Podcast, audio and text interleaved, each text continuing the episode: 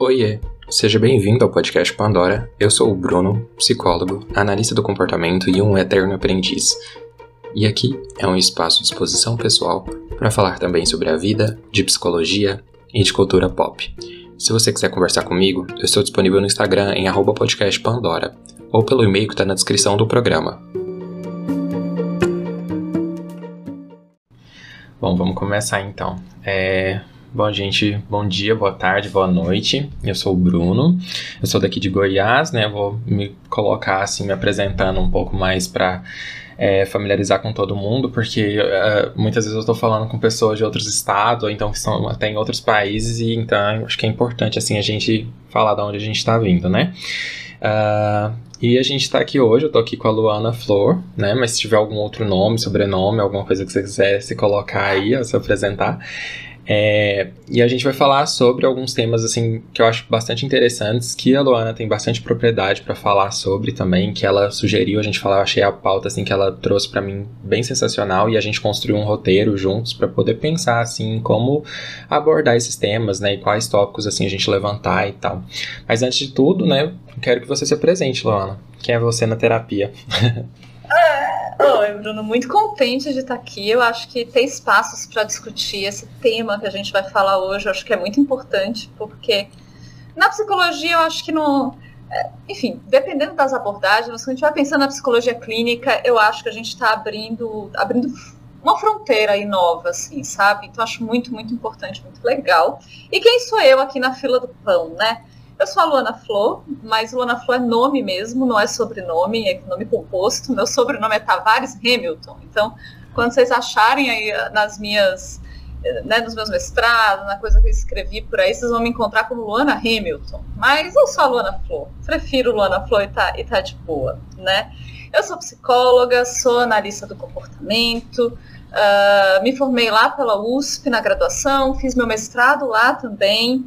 Depois me, me especializei em psicologia e maternidade. E além de tudo isso, eu sou mãe do João e da Beatriz, que eu acho que é sempre bom a gente trazer a maternidade para a visibilidade, que também é um ato político. A gente está falando disso aqui, então faz parte da apresentação a gente dizer e trazer que a gente cumpra essas outras funções aí que é invisível, mas dá muito trabalho. Sim. Eu fiz, né, meu mestrado, uh, ele foi numa área mais conceitual, então eu estudei o conceito de liberdade na obra do Skinner e do Bakunin, que é um anarquista. Sim. Então, eu, eu, eu, perpassei aí por uma discussão já meio filosófica política no mestrado. Já são coisas que me inquietam há muito tempo. Assim, muito tempo. Que massa! E, mas me fala um pouquinho mais assim dessa questão do mestrado que você unindo Skinner com Bakunin. Acho que deve ter ficado, sei lá, sensacional. Já quero ler. Olha, foi sofrido, viu? posso dizer isso. Mestrado causa trauma, gente. A gente tem que fazer. E a gente sobrevive. Tem vida pós-mestrado aí. Prometo para vocês. Mas eu sempre tive um engajamento político, né? Assim, mesmo antes da psicologia, a, a política veio antes da psicologia, assim.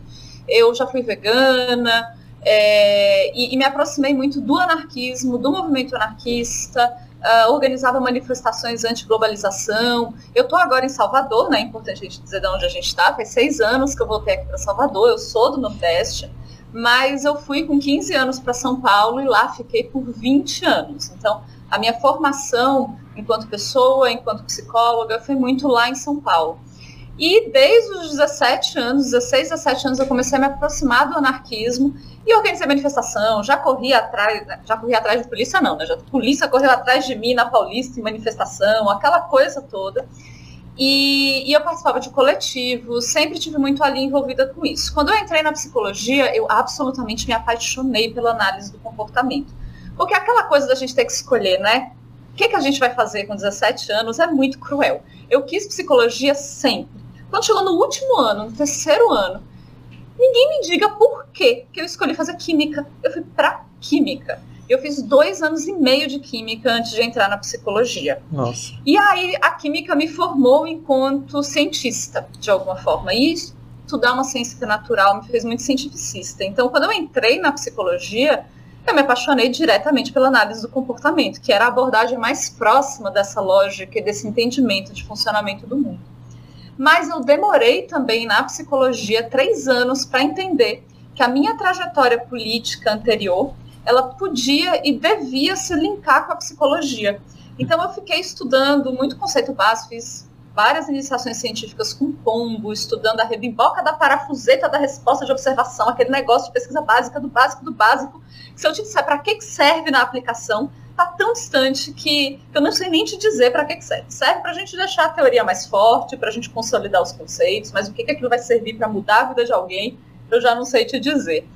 E eu fui me incomodando um pouco com isso na, na, na análise do comportamento naquele período, assim, né? Eu, eu entrei em 2003 na, na faculdade, já entrei bem xiita na análise do comportamento, assim, passei três anos, não recomendo para quem tem algum graduando aqui assistindo, se apaixone por uma abordagem, mas não se feche completamente durante a graduação a ouvir o que as outras áreas têm para falar sobre os fenômenos, sabe? é, é, importante entender, é importante fazer algumas pontes, ou até mesmo conhecer para poder criticar com alguma consistência. Mas eu não foi isso que eu fiz, não, eu fiquei chita.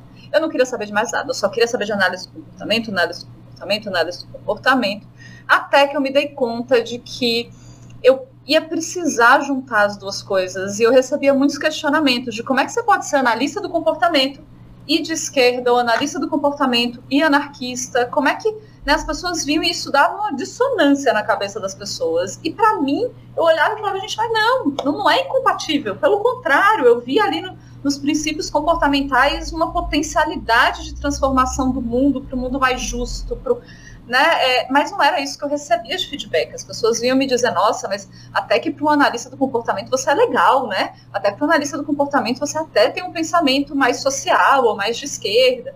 E foi isso que foi me mobilizando do meio para o fim da graduação para tentar conciliar as duas coisas.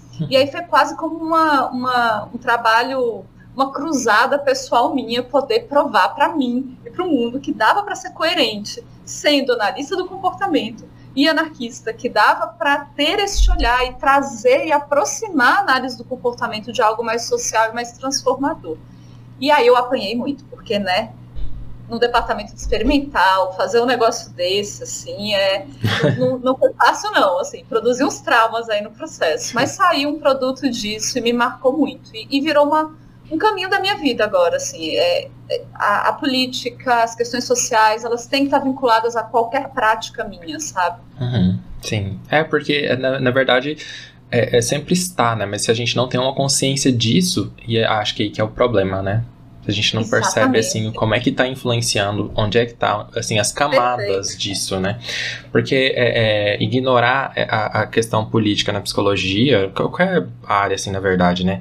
É ignorar muita coisa, é, acho que é deixar muita coisa de fora, assim, e, e, esse aspecto cultural mesmo que a gente fala. E eu achei muito interessante, assim, que você falou de, é, tanto do seu mestrado, assim, tal, mas essa ideia de, de vê que a análise do comportamento em si, ela não é tão, ela não pode ser tão reduzida assim, a gente não pode ter essa visão reducionista ou limitar ela a algumas coisas ou achar que é, é isso ou aquilo, porque até historicamente quando a gente para para olhar assim, tem muito aquela questão de como a análise do comportamento era e o behaviorismo, né, era mal encarado por conta da, da assim, de poder a gente poder criar uma engenharia comportamental e isso poderia ser usado de uma forma negativa, né, em guerras e tal, assim, uma, uma forma prejudicial, né?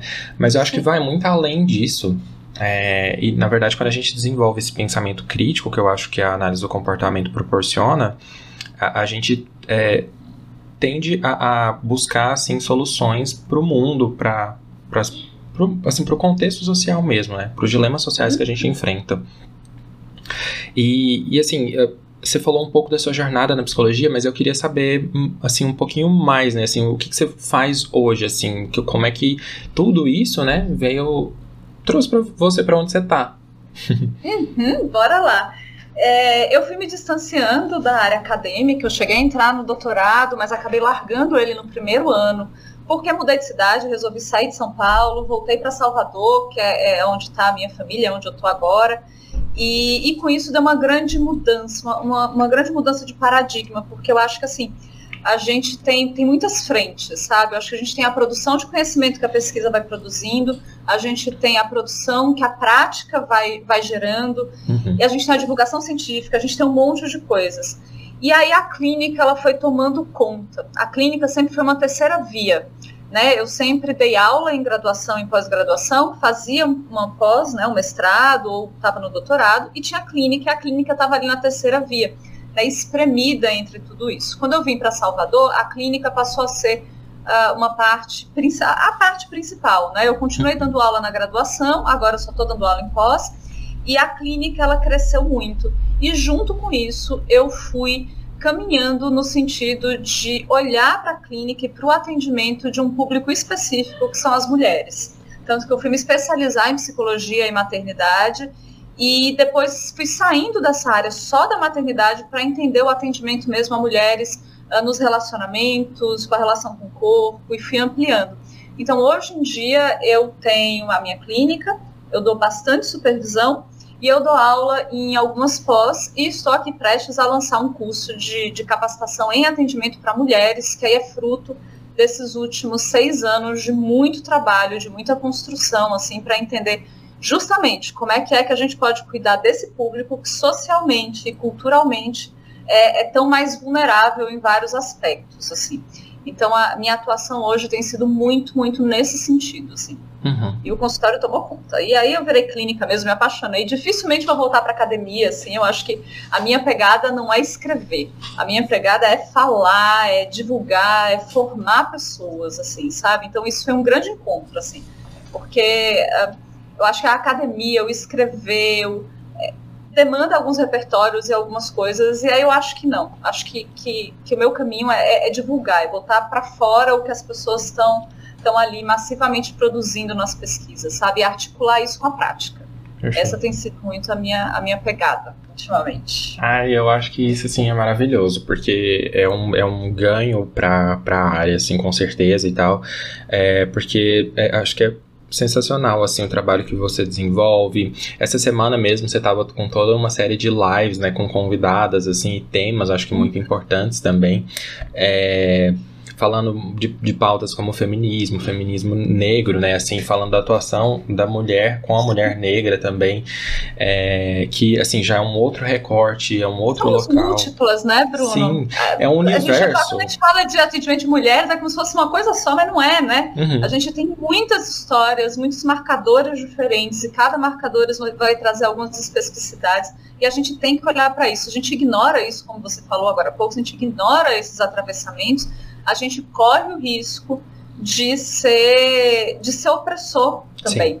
de reproduzir algumas, algumas opressões, sabe? Uhum.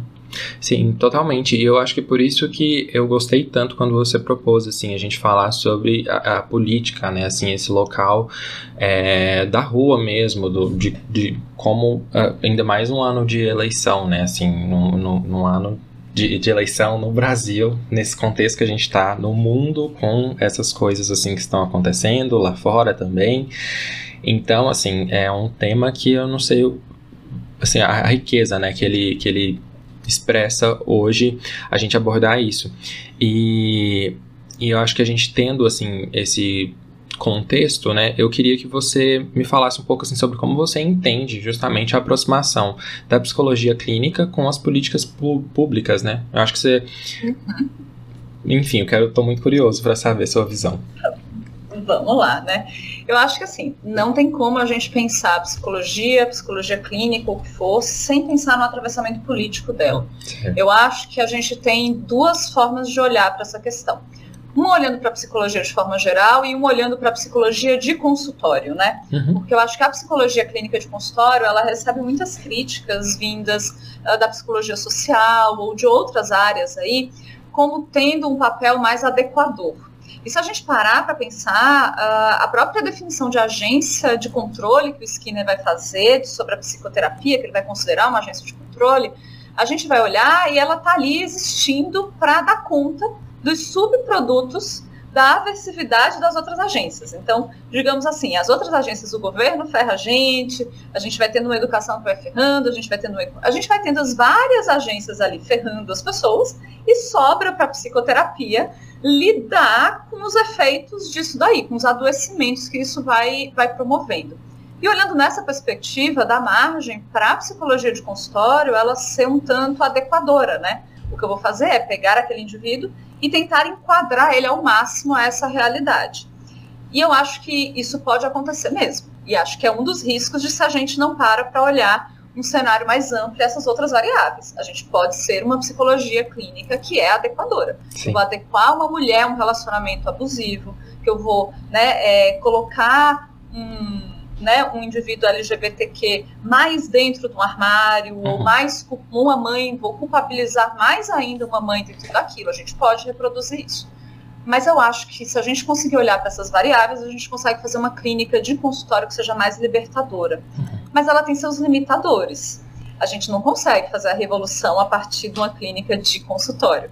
Ela é parte desse processo. A gente conseguir sim fazer com que aquele indivíduo que nos procura, que está em sofrimento, tenha um entendimento mais amplo do seu próprio sofrimento. E também desresponsabilizante. acabei de inventar uma palavra, a gente não inventa palavras, tá? mas dá para entender as palavras que eu invento. mas é isso, de, né, de, de, tirar essa culpabilização do indivíduo simplesmente por aquele sofrimento e um entendimento mais amplo do lugar daquele indivíduo no mundo. Uhum. O, que, que, é, o que quer dizer né, aquele sofrimento daquela mulher negra que está ali naquela solidão e tem dificuldade para se relacionar? Ela entender de forma mais ampla aquilo é também libertador. Então, acho que dá para a gente olhar para a clínica nesse sentido. Mas é, é, de alguma forma, limitante, né? E aí a gente olha e a gente pensa que estruturalmente a gente tem toda uma assistência à saúde mental aí, pensando as políticas públicas, uh, que precisaria ser atravessada também por isso, e a gente precisaria também pensar em rede, uhum. uma clínica uh, estendida, a gente teria que parar para pensar qual é o papel político de um AT, de um acompanhante terapêutico, do, do ocupar os espaços, né? É, e pensando na análise do comportamento em si, eu acho que a gente tem um longo caminho para conseguir dialogar com quem faz as políticas públicas, sabe? Que a gente possa ter uma participação mais direta na, na criação de políticas públicas. Eu acho que a gente tem muitos recursos de entendimento do como o mundo funciona e isso possibilitaria somar uh, de forma a gente pensar políticas públicas de fato mais efetivas, de fato baseada em dados, de fato baseadas em uma previsão e controle do que aquilo vai, vai acontecer. Mas é uma questão porque muitas vezes as políticas públicas elas não são decididas a partir desses parâmetros, né? Uhum. Elas são decididas a partir de parâmetros políticos, ideológicos, religiosos. A gente tem aí vários outros parâmetros se relacionando uh, a isso. E tem uma coisa, Bruno, é, que você falou logo no começo, que é isso. Esse conhecimento que a análise do comportamento propõe de funcionamento do mundo, ele pode sim ser usado para manipular e para oprimir as pessoas. Uhum. Eu acho que o marketing, a propaganda, o capitalismo de forma geral faz um uso muito efetivo do sistema desses tipos de controle. E como a gente não se livra desses controles, não tem como eu estar descolada disso, é, eu não entender esse funcionamento me faz ficar mais suscetível ainda. Então, a gente entender como funciona dá mais chance da gente contra-controlar, da gente ter mecanismos de autocontrole, para que a gente não fique suscetível a, a essas questões, sabe? Uhum. Então, eu acho que estamos muito aquém do que a gente poderia estar tá pensando na, na relação com a política pública, uhum. mas eu acho que a gente tem um caminho, e dentro da análise do comportamento, talvez passe por a gente aprender a falar com outras áreas, né? A gente sair do nosso behavior a gente sair da nossa bolha, a gente sair também de um pedestal de a gente poderia estar salvando o mundo e todo o resto uhum. não presta, a gente aprender, é, aprender a trocar conhecimento, sabe? Faz sentido para você assim esse, Total. esse caminho? Total.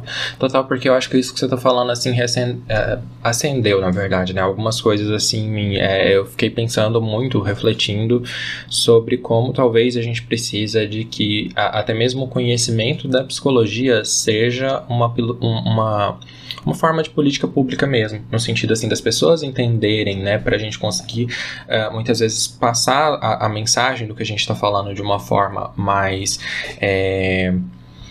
Tranquila, um pouco mais assim facilitada, acho que precisa haver assim de nós enquanto profissionais uma postura de conseguir adequar o nosso repertório às pessoas, da mesma forma também de a gente conseguir passar isso mais através da educação, né, de uma educação Sim. que muitas vezes ensine é, também assim sobre psicologia, sobre comportamento humano, sobre é, é, é todas essas perspectivas assim que a gente é é, que a gente recebe ali no, numa graduação em psicologia e que são tão importantes assim para as experiências cotidianas mesmo, né? Porque muitas vezes a gente uhum. até vê uma apropriação de conceitos, de temas, de pautas que são da psicologia, uh, mas de uma forma que muitas vezes não é adequada ou que não está totalmente co coerente ali, né? Mas as pessoas acabam encontrando um sentido para elas. Mas eu acho que se a gente fizesse isso, assim, seria um, uma coisa muito, muito interessante é, para ajudar assim numa transformação social de fato e para deixar as pessoas mais conscientes disso, né, dessa ideia que a gente fala sobre é, liberdade, livre arbítrio, é, coerção, né, o, o, sobre o que que a gente está assim uh, é, sob controle, né? O que que controla a gente, o que que determina a forma como a gente age na sociedade, por que que a gente é, enfim, dá prioridade para algumas coisas ou não tem noção também dos nossos privilégios ali, né, em muitos, muitos sentidos. E eu acho que o campo que você escolhe assim para trabalhar, ele é tão rico, né, da, assim, falando da perspectiva da saúde das mulheres, né, saúde como um todo, mental, física e social, Sim. financeira, porque é é um dos grupos onde há mais ocorrência de violência, assim, né? É, então, é, assim, violências que atravessam tudo isso, né? O campo financeiro, psicológico, enfim. Uh, então, acho que é, é, é, de suma importância tudo isso que a gente pode abordar aqui hoje. E uma pergunta que, assim, até aqui eu acho que a gente meio que já está respondendo ela, mas eu acho que ainda assim vale a pena uhum. endossar, mas será que dá para a gente pensar assim, é possível pensar numa atuação clínica é, sem a influência de variáveis governamentais? E aí, será? será? Será, que é possível ter essa psicologia neutra? Eu acho que é perigoso a gente pensar que sim. E eu acho que a gente está no momento que é isso, de desvelar um pouco isso, porque eu acho que a gente sempre teve um discurso uh, e que parecia cuidado, né? Da gente, do, do, psicólogo se manter o mais isento possível, do psicólogo se colocar o menos possível, uh, e por aí vai. Uh, mas o fato é que, do mesmo jeito que a gente não consegue fugir aos controles ambientais, ou seja, estamos sempre nos regulando pelas coisas aqui, não consigo dizer agora eu não vou mais regular por nada, nada está me controlando, não tem. O que a gente pode fazer é entender o que controla, entender esses mecanismos, e aí com isso a gente pode ir tentando né, é, mudar essas dinâmicas. É impossível, né? Não tem como a gente fazer uma psicologia clínica que não esteja pautada nisso. Quem uhum. acha que está conseguindo uh, eu acho que é até mais perigoso. Eu prefiro que a gente olhe e diga, gente, que desafio, que difícil. E eu posso estar sim aqui uh, oprimindo, sei lá, uma mulher negra que me procura, que me procura por eu ser uma mulher branca, uhum. eu posso estar invalidando alguma coisa, eu tenho que estar sempre olhando. É, isso é muito protetivo, sabe? É, eu inclusive brinco assim que aquele frio na barriga de você ir atender alguém novo que você não conhece, ele é extremamente protetivo. Quando você vê esses cursos aí de tipo, venha e nunca mais tem insegurança em nenhum caso. Gente, não. Uhum. É, não quero não ter insegurança em nenhum caso, porque significa que eu estou respeitando aquela história que vem ali do outro, estou respeitando a singularidade. E sim, é, é, isso dá um frio na barriga, essa conexão, porque ela é muito complexa, sabe? Sim. Então eu acho muito complicado a gente pensar nisso, assim. E quando a gente está atendendo, quanto mais marcadores de vulnerabilidade aquela pessoa que nos procura tem, mais perigoso é ainda uhum. da gente estar tá reproduzindo algumas questões, sabe? Perfeito. E a gente tem que pensar, né? A clínica de consultório ela é um recorte, né? Uhum. Ela é um recorte de quem tem acesso a esse serviço. Sim. Porque a gente vai ter muita gente que uh, vai estar tá na rede, né, vai, vai para a rede pública de, de, de, atendimento, de assistência, e a gente tem um grupo que não né, é, tá, tá, lutando por, por questões básicas de sobrevivência, que, que não há nenhum espaço uh, ah, para isso, sabe? O uhum. adoecimento vem e, enfim. Então a gente tem que ainda olhar para isso, né? Sim. Para esse corte. Sim, sim, eu, eu, eu acho que isso é, é acaba sendo necessário, assim, a gente desconstruir um pouco essa ideia de do que, que a gente está falando quando a gente pensa nessa neutralidade, né, em como isso assim, vai refletir na nossa prática, na nossa atuação, porque realmente, como você falou, assim, é uma coisa que precisa ter esse alerta que é, pode ser perigoso estar aí, ou tentar ocupar, ou tentar estar nesse local, e eu, eu gostei muito que você trouxe à tona essa questão, assim, de, uh, dessa dessa questão, né, do atendimento, assim, e da, de certa forma, dessa vulnerabilidade ali do psicólogo, porque eu acho que a gente está conseguindo se apropriar um pouco da ideia de vulnerabilidade enquanto algo que pode nos ajudar a, a nos fortalecer e a nos construir e nos consolidar como profissionais mais. Uh, é, como que eu posso dizer assim, com um repertório mais abrangente, né? E, e, e teve uma discussão recentemente no Twitter, tá, eu, eu, agora eu tô gostando muito assim de usar o Twitter e de navegar por uma hashtag lá que é PsiTwitter, que é onde os psicólogos se encontram. E, e aí teve justamente uma discussão sobre isso, assim, né? Sobre como uh, esse, esse frio ali na barriga, né? Se ele passa ou não, como é que ele é e tal, como é que é essa sensação. E até levantei um pouco dessa questão, assim, de que essa é uma. Eu gostei muito quando você falou que é uma, uma questão protetiva, assim, também, porque eu acho que é, vem desse local de você justamente pensar, né? Aquilo ali tem a ver também com, aquilo, com o trabalho que você está fazendo, que você valoriza no sentido de você pensar, eu me importo com você, então eu tenho um receio de como que a nossa interação aqui vai ser. É, vai impactar na sua vida, né? Ou como eu posso impactar, ou como eu posso negligenciar alguma coisa ou outra, né? Ou como assim, como eu posso fazer para te acolher. Então acho que um psicólogo sem isso, ele estaria até mais fraco, né? Se ele não tivesse essa, esse, justamente esse feeling assim de um, um, um frio na barriga, alguma coisa que indica, né? E tem, viu? E tem muito profissional por aí nessa pegada, né? que fica muito insensível a questões importantes, né? Pensando nessa coisa que você falou das variáveis comportamentais, é, governamentais, eu fiquei pensando aqui, né? É, e pensando nessa questão desse recorte econômico, assim, uh, não dá, né? Tem, a gente precisa parar para pensar em intervenções que, que sejam efetivas para pessoas que estão em vulnerabilidade também econômica.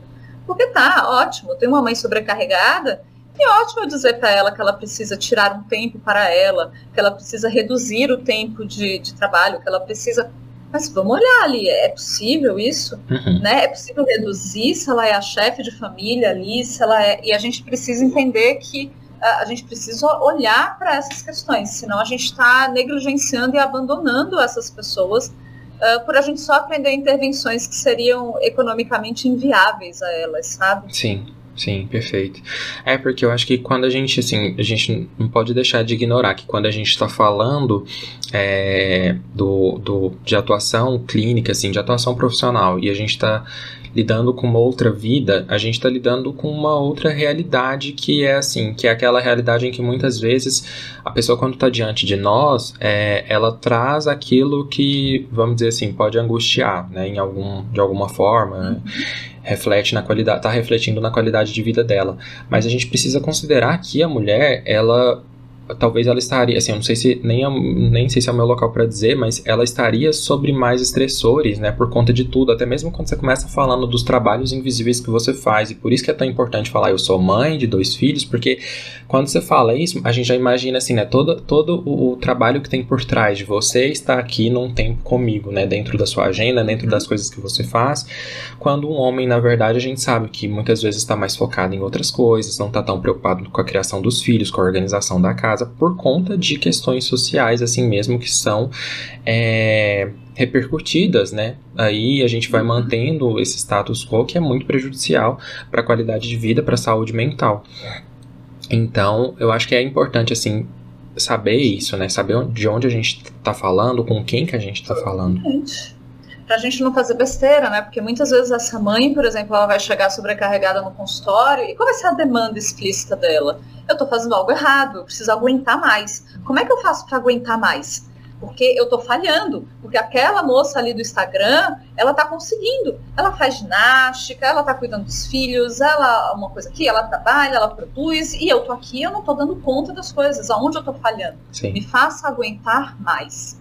E se a gente pega um profissional que não está sensível a todas essas variáveis que a gente está levantando aqui, talvez ele faça um trabalho em que vai levar ela para o mais extremo, uhum. para aguentar mais, né, ter mais produtividade. Quando muitas vezes a intervenção que a gente vai ter que pensar com essa mulher não é essa. Uhum. É de poder acalmar ela e dizer: não, não, você está fazendo muito. Uhum. Você está fazendo muito. Não tem como deixar todos os pratinhos girando e tá tudo bem. Uhum. Vamos olhar aqui e vamos ver qual é o pratinho que vai cair. Vamos se colocar como variável, onde é que está também o teu né, é, o teu desejo nessa história, como que é, e aliviar algumas pressões, trabalhar mais numa aceitação de algumas coisas do que numa maior produtividade. Sim. E a gente só consegue ter essa sensibilidade se a gente consegue olhar para todas essas outras variáveis aqui que estão afetando a história de vida daquela mulher, mas que elas são das práticas da nossa cultura, sabe? Uhum. Por isso que se a gente vai pensar uma psicologia neutra, isenta,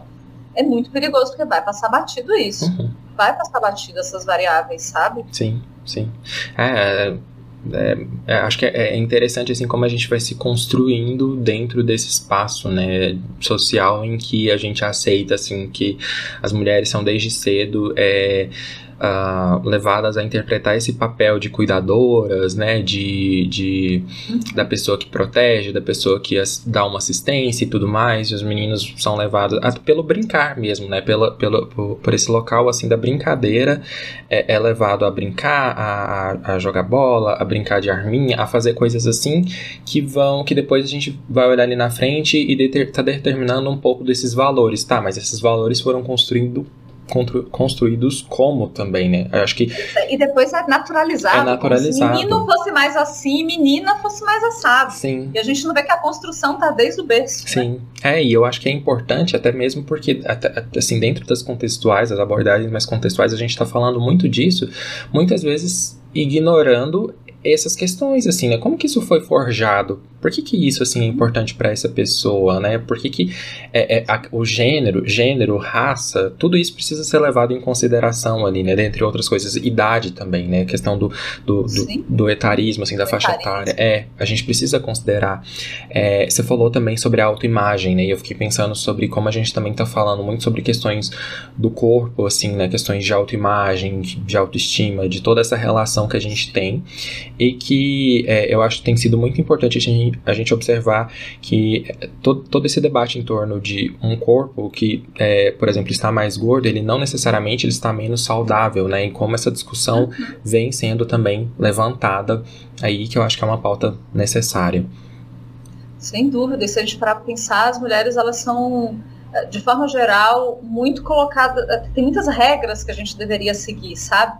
E aí depois começa a multiplicar essas regras, elas serem opostas, assim. Uhum. E eu acho muito bonito quando a gente olha individualmente para o processo daquela mulher, como a análise do comportamento, né, as terapias comportamentais vão fazer, que a gente vai olhar para aquele processo daquela mulher, a gente vai vendo que se libertar de algumas coisas pode ser opostos para muitas mulheres. Para algumas é se livrar do peso da maquiagem, do ter que estar tá ali montada, e para outras vai ser dizer não, você pode se maquiar, você pode fazer isso, você não vai ser menos uhum. ou feminista ou menos uh, o que for assim. E é muito bonito porque o processo que a gente acaba né, construindo nesse sentido com essas mulheres no consultório é um, um reconhecimento do próprio desejo porque são tantos atravessamentos entre o que dizem que eu tenho que ser desde pequenininha, com o que depois dizem, não, mas é, você tem que se libertar disso aqui. E aí chega uma hora que você para e diz, tá, mas o que, que eu quero? O que, que eu sou? O que, que eu gosto? O que, que me faz sentido? E aí quando a gente chega nesse momento do processo, é, é muito legal, porque a gente começar a olhar para o mundo se colocando, eu gosto muito disso, de, de, de, colocar essa mulher como variável da equação, uhum. sabe? querem isso, querem aquilo, mas peraí, para mim faz sentido o quê? Sim. Faz sentido parar e ficar em casa com os meus filhos por um tempo? Faz sentido parar e ir para uh, e ir trabalhar fora ou o que for? É, a gente começa a ter de fato escolhas. Uhum. Porque do jeito que a cultura vai levando a gente, a gente não tem tantas escolhas, né? Sim. E dependendo da quantidade de marcadores de vulnerabilidade que a gente tem, a gente tem menos ainda, né? Porque Sim. se a gente for fazer um recorte uh, de raça, de classe, Aí, assim, não vai tendo nem espaço para isso. Eu simplesmente tenho que sobreviver ali uhum. a, a, condições muito complicadas, né? Sim, perfeito. Eu, eu quero até te pedir para você é, contextualizar um pouquinho, assim, é, explicar um pouquinho é, esses marcadores de vulnerabilidade, porque eu não sei se todo mundo vai ter consciência disso, né? Então, o que, que a gente está uhum. dizendo quando a gente fala sobre marcadores de vulnerabilidade, né? Então, de fato, eu tenho. Agora, eu acho que a gente feminismo que eu tenho mais me aproximado seria o interseccional. E eu tô parando para estudar um pouco mais. Então, tô, tô, tô, tateando nisso daí. Mas eu acho muito interessante. E acho que é bem importante a gente olhar para essas questões dos marcadores de vulnerabilidade, porque ó, o que é a ideia, né? Se você parar para pensar, Bruno, o que, que você acha? Na nossa cultura, um homem ou uma mulher sofre mais. mulher. Um homem ou uma mulher? Mulher. Uma mulher. Agora, um homem gay ou uma mulher sofre mais? Começa a complicar, né? Começa a complicar. E se, e se for um homem gay com uma mulher negra? E se for uma mulher negra uh, lésbica? Uhum. Na hora que a gente vai adicionando, então, né, esses marcadores que são características da nossa história, da nossa aparência, de como a cultura reage a gente, como que né, é, respondem a gente, assim, a, a, questões da nossa história, da nossa aparência, a coisa vai se complexificando e a gente vai tendo camadas ou de privilégios sendo colocadas ou de opressões sendo colocadas. Então, uh, eu gosto muito porque isso complexifica a nossa análise, né? Não é uma questão binária, é uma questão que a gente vai ter que olhar em perspectiva, né? Qual é a história daquela mulher, daquela mulher negra, daquela mulher negra que veio da periferia, daquela mulher negra que veio uh, de uma família de classe média alta. E aí a gente vai olhando esses diferentes marcadores e a gente vai entendendo como é que isso vai uh, se complexificando. Uhum. Então a gente, como terapeuta, tem que ter muita clareza de quais são os nossos marcadores. Sim. Né? Onde é que a gente está?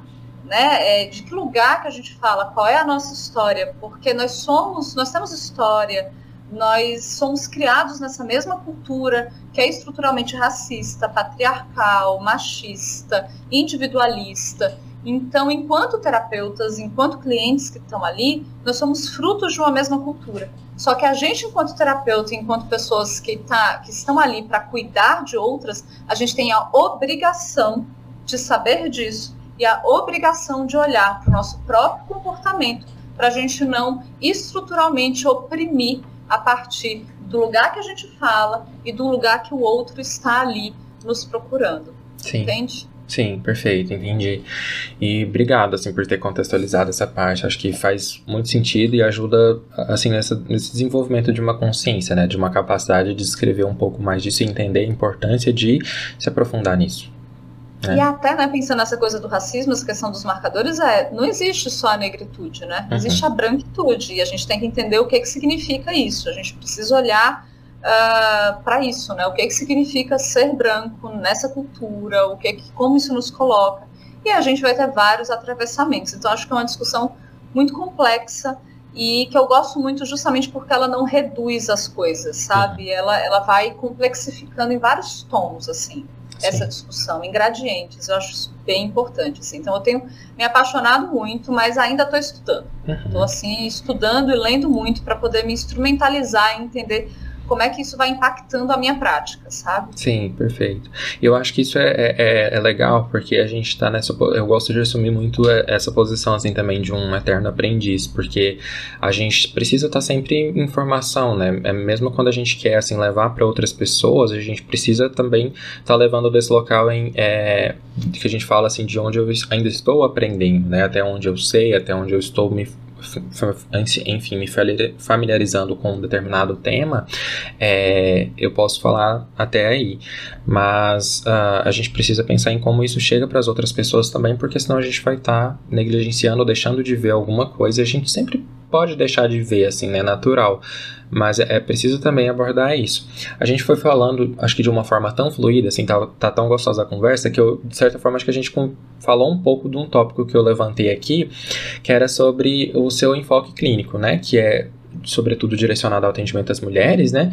E, e eu ia lançar essa pergunta sobre assim, sobre como uh, uh, vocês mulheres, né, e outras minorias, assim como nós LGBTQIAP+, né, é, onde eu me, me enquadro, é, como a gente pode ser impactado por essa tentativa de se fazer uma psicologia, digamos assim, sem partido, né, ou neutra, eu acho que a gente vai de violências mais macro a violências mais micro, né? As mais macros, a gente vai. É, é mais fácil de visualizar, né? Quando a gente para para olhar umas, umas propostas de psicologia cristã ou de. Né, de como é que chama? De né, de mudança de, de orientação, de orientação sexual, né? sei lá como Sim, é que a gente De conversão, nome, né? terapia de conversão. conversão é. Terapia de conversão e por aí vai, que a gente, isso é, eu acho que está num, num, extremo, assim, né, de como isso pode ser Perfeito. extremamente prejudicial. Mas eu acho que essas coisas mais explícitas, a gente vai tendo mais voz para ir denunciando, para ir colocando. Eu me preocupo muito com as mais sutis, sabe? E elas vão de coisas muito pequenas.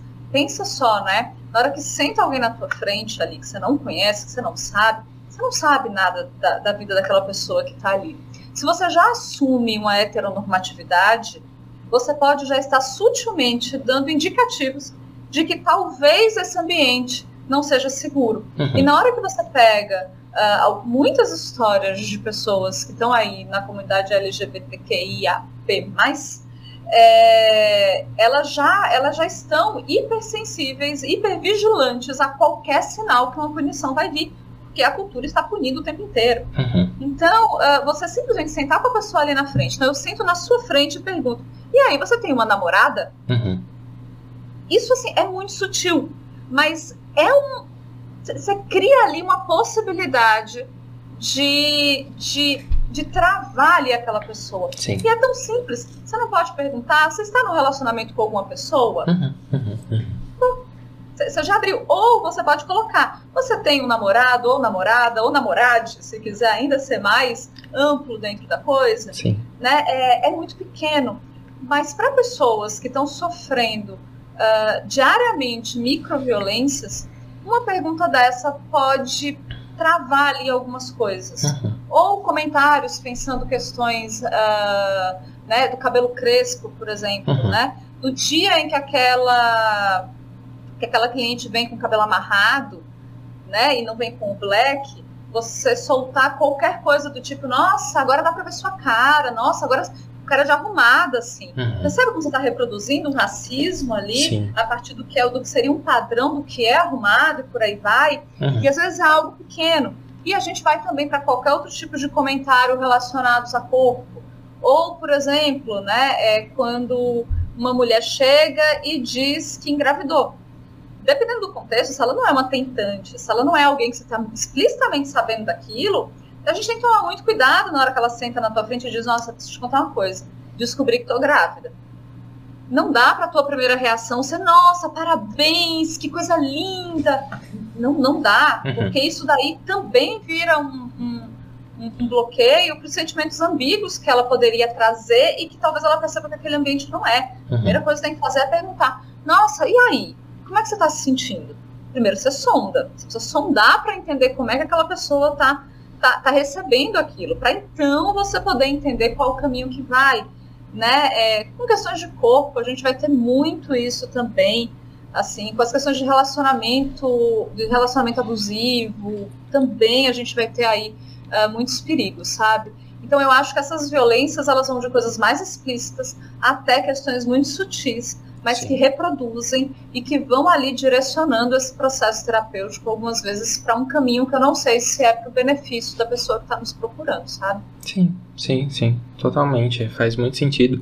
E eu acho que é legal isso porque assim a gente está é, trazendo aqui para o debate uma, uma certa ideia assim de quando a gente está falando de ah, sem partido ou de neutralidade aqui, a gente está falando assim que muitas vezes é isso que é, tentam vender como sem partido, como neutralidade, é, é muitas vezes só uma reprodução justamente dessas ferramentas de opressão social, padrão. assim, é, do Exatamente. padrão. E que o padrão é neutro. é esse, né? De quem que é? Beneficia quem? É. Quem tá pensando esse não, está beneficiando Sim. quem? Está a serviço de quem? Uhum. Porque não tem a neutralidade. A neutralidade é só manter o status quo. Sim. É manter a vantagem. E a gente sabe, a nossa cultura ela é feita né, e pensada por homens héteros, cis, de meia idade, uhum. de uma classe alta. É, então eles vão se beneficiar necessariamente. Sim. Não tem. E é difícil, né? Porque dá uma, dá uma desilusão, assim, porque se a gente parar para pensar, muitos dos discursos que a gente acaba uh, na academia ou na militância acaba sendo desenvolvidos, eles são absorvidos pela cultura, né? Uhum. E aí, sei lá, o que é um empoderamento feminino, né? Se esvazia, o que é a sororidade se esvazia também, porque vai sendo absorvido por aí e vai virando outras coisas que são adequadas a essa dinâmica uh, desse sistema todo, né? Sim, sim. Isso eu gostei muito de como você foi falando, assim, de exemplos simples que muitas vezes eu acho que facilitam, assim, essa, essa comunicação, esse contato com a outra pessoa, porque a gente vai estar ali em contato e a gente precisa ter consciência do efeito que a gente tem na outra pessoa, de como talvez um ato, um gesto, uma, um, um, tom, uma palavra colocada pode estar é, tá, assim endossando é, dores que não doem na gente. Porque Sim. é isso, assim. E aí, um, um, movimento que eu tenho feito nesse ano, inclusive, é, assim, tentado me atentar mais, até mesmo a questão, assim, da, da, da dos pronomes, né, por exemplo. Então, muitas vezes eu me coloco ali e, e, na primeira sessão, vamos pegar ali, eu já me apresento, já me fa falo de onde, eu, de onde eu venho e tal, falo os meus pronomes, como eu gosto de ser chamado e tudo mais. Porque eu acho que isso dá a, a, a a liberdade da outra pessoa também se expressar e se colocar ali de uma forma, né, que é confortável. Ou entender que é possível, Ou entender né? que é possível, né, e que a gente pode fazer isso assim, e é uma forma de cuidado, né, de respeito ao outro também, a individualidade ali da pessoa.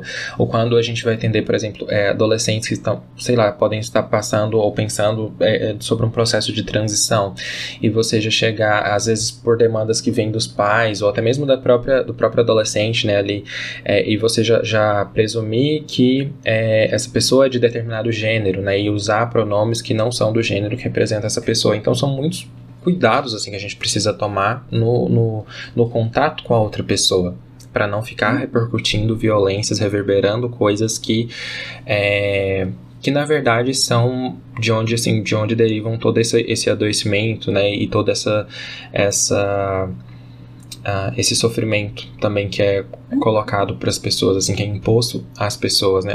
Assim, sem entrar até mesmo no, no debate sobre a questão de doenças, né? O que, que é doença, para quem que é doença, por que, que esse funcionamento ele é tido como um transtorno? Mas peraí, ele é funcional para aquela pessoa, né? Ele tá, ele tá ocorrendo porque é, a pessoa, assim, aprendeu a agir no mundo daquela forma e é uma, um, quase um mecanismo de sobrevivência. Então, para algumas pessoas é, é um transtorno, é uma condição que precisa ser tratada. E isso em tudo, né, quando a gente fala de psicologia. Ah, sem dúvida, né? E, e a gente olhando para todas as variáveis que você vai trazendo, assim, não tem como, né? Ah, eu acho que a nossa formação ela não dá conta das especificidades de todos os grupos. Uhum. Assim. Eu não acho, e eu acompanho assim, muitas mulheres que vieram de outras, de outros terapeutas, tiveram outras experiências em outros processos, assim, e elas chegam muito machucadas desses processos, assim. E isso começou a me assustar muito, assim, né? De, de ver esses efeitos, de ver isso, né? Nas minhas clientes e nas clientes das minhas supervisionandas. E, e foi ficando cada vez mais claro que a nossa formação não prepara a gente para atender essas minorias, sejam mulheres, sejam né, no recorte racial, uhum. seja no, né, na, na, comunidade LGBTQIAP+. Uhum. É, não, não prepara, sabe? Sim. Não, não, é, não adianta ter uma formação generalista, porque a formação generalista ela é uma formação necessariamente envi, enviesada Sim. pelo que é o padrão, pelo que culturalmente é colocado ali. Então, é, foi aí que eu comecei a olhar e dizer, não, eu preciso estudar como é que eu vou atender como é que eu vou ajudar mulheres nas várias, nas suas várias facetas, assim, sabe? Sim. E formar outros profissionais dentro disso, porque não dá. A gente precisa aprofundar algumas questões, porque não, não tem. É, é, a gente não, se a gente não olhar e não tiver uma formação mais assim, a gente não vai ficar sensível a variáveis que são é, de fato ali importantes, sabe? Uhum. Eu não me sinto, é, é, apesar de toda a sensibilidade de olhar para isso, para eu atender uh, mulheres trans, por exemplo, eu vou precisar de uma formação específica para isso. Uhum. Porque tem variáveis daquela realidade, tem um monte de variáveis ali e que não é. Então, assim, quando chega essa demanda para mim, eu tomo todo o cuidado do mundo para pensar para quem é que eu vou uh, que eu vou encaminhar, uhum. porque não pode ser para qualquer pessoa, porque é um risco muito grande, né? Principalmente quando a gente vai pensando quanto mais desses marcadores que a gente estava falando tem, mais chance de uma insensibilidade de um profissional de saúde uh, ser, ser, ser né, produzir alguma, reproduzir alguma opressão ou algo assim. Perfeito, perfeito.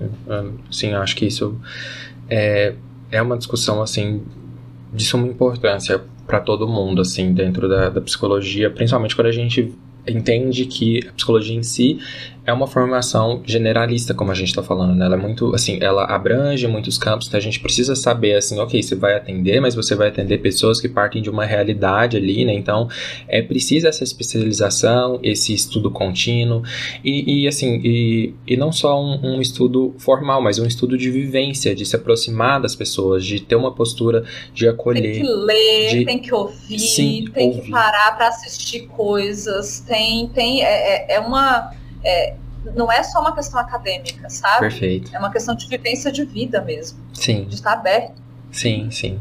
Assim, respondendo uma, uma pergunta que de certa forma leva assim o, o, o toda essa levanta essa pauta, né, que a gente quis trazer aqui hoje. É, eu queria perguntar assim para você a psicologia, né? Ela é um ato político e como, né?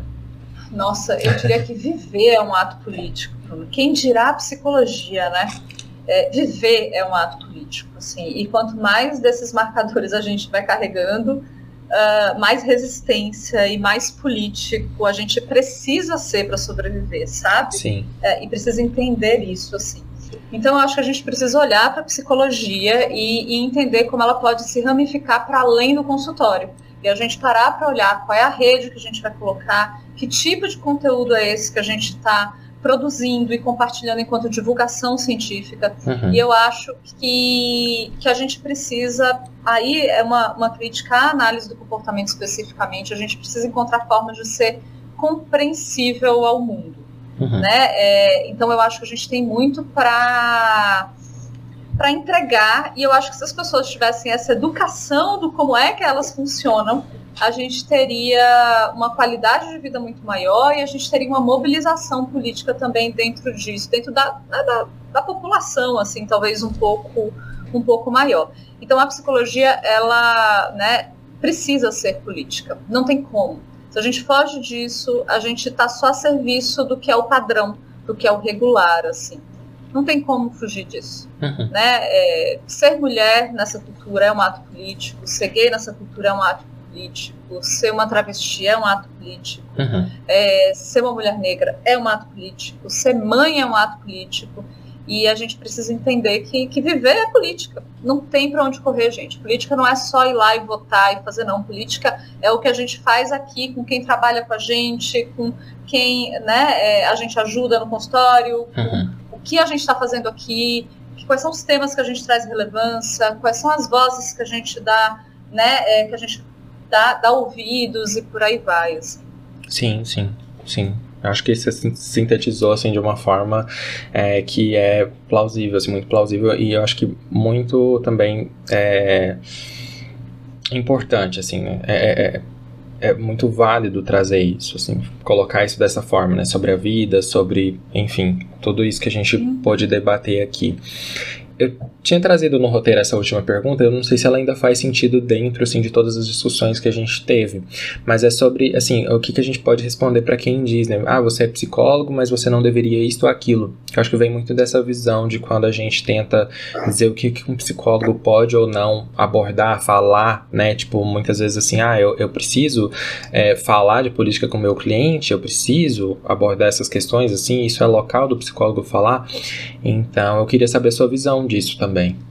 Eu acho que é super importante, eu acho que isso dialoga muito com essa não neutralidade, né? Porque na hora que a gente fala que o psicólogo não vai ser neutro, parece que a gente está dizendo que o psicólogo tem que sentar lá no consultório e panfletar, né? Uhum. Sentar e impor ali uh, psicoeducações e impor caminhos, e, e é justamente o contrário. Sim. Quem é neutro, quem se diz neutro ou pensa essa neutralidade, tem muito mais chance de sentar ali na frente do cliente e bombardear com regras do como deveria funcionar. Se você tem a percepção disso, é protetivo porque é aí que você vai poder sentar, olhar na supervisão, na análise do caso e entender quais são as suas variáveis enquanto terapeuta que podem ser um interveniente naquilo ali, quais são as variáveis culturais que são intervenientes naquela análise e naquele caso, e aí você vai entender como trazer isso para o cliente, de que forma trazer em benefício dele, uhum. de uma melhora, de menos sofrimento, de criação de novos repertórios e por aí vai. Então, justamente a gente dizer que a psicologia não é neutra, que o psicólogo não deve se considerar neutro, ela é protetiva porque talvez seja isso que vai garantir que você não vai passar por cima do cliente com as suas ideologias. Porque aquela terapeuta branca, gordofóbica, que está ali colocando e tentando encaixar aquela cliente nos padrões de beleza ditos da cultura, ela está passando o rodo naquela cliente que talvez precisasse trabalhar outras questões de aceitação ali, de reencontro com o próprio corpo e por aí vai. Uhum. Então a gente não vai panfletar, tá? E tem uma outra consequência também a gente pensar nisso, né? Que é eu não preciso me esconder atrás de um uniforme de psicólogo. Uhum. Não preciso me fantasiar de psicólogo. Né? Eu posso trazer os meus elementos ali, porque sou eu.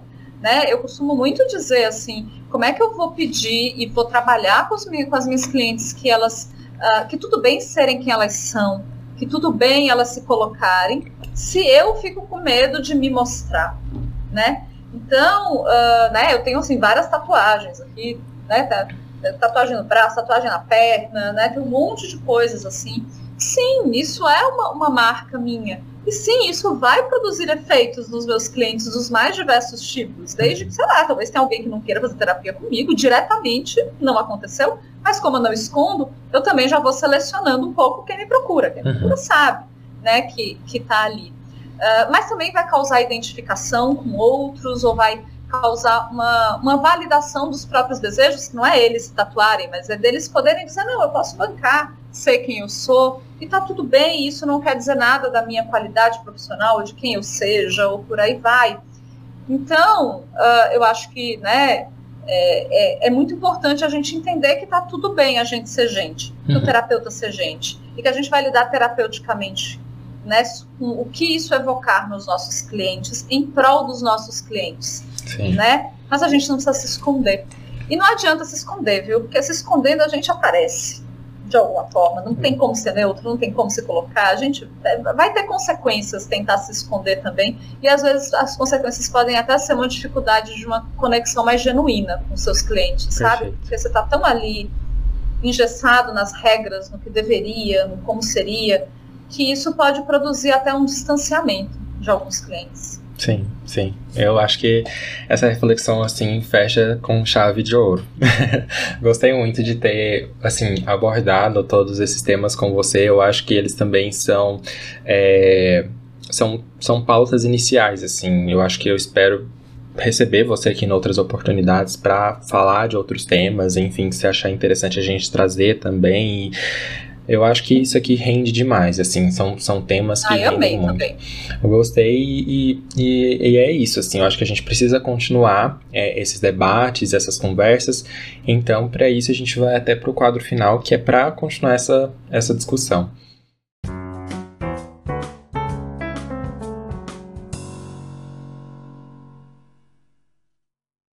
Para a gente continuar assim essa discussão e essas temáticas, né, que eu acho que elas são tão essenciais, tem esse momento final que é o unboxing, que é uma parte para a gente fazer o nosso jabá e trazer conteúdos e produções e projetos. O que, que você trouxe, Luana? Bora lá, eu vou dar acho que quatro dicas para vocês, tá bom?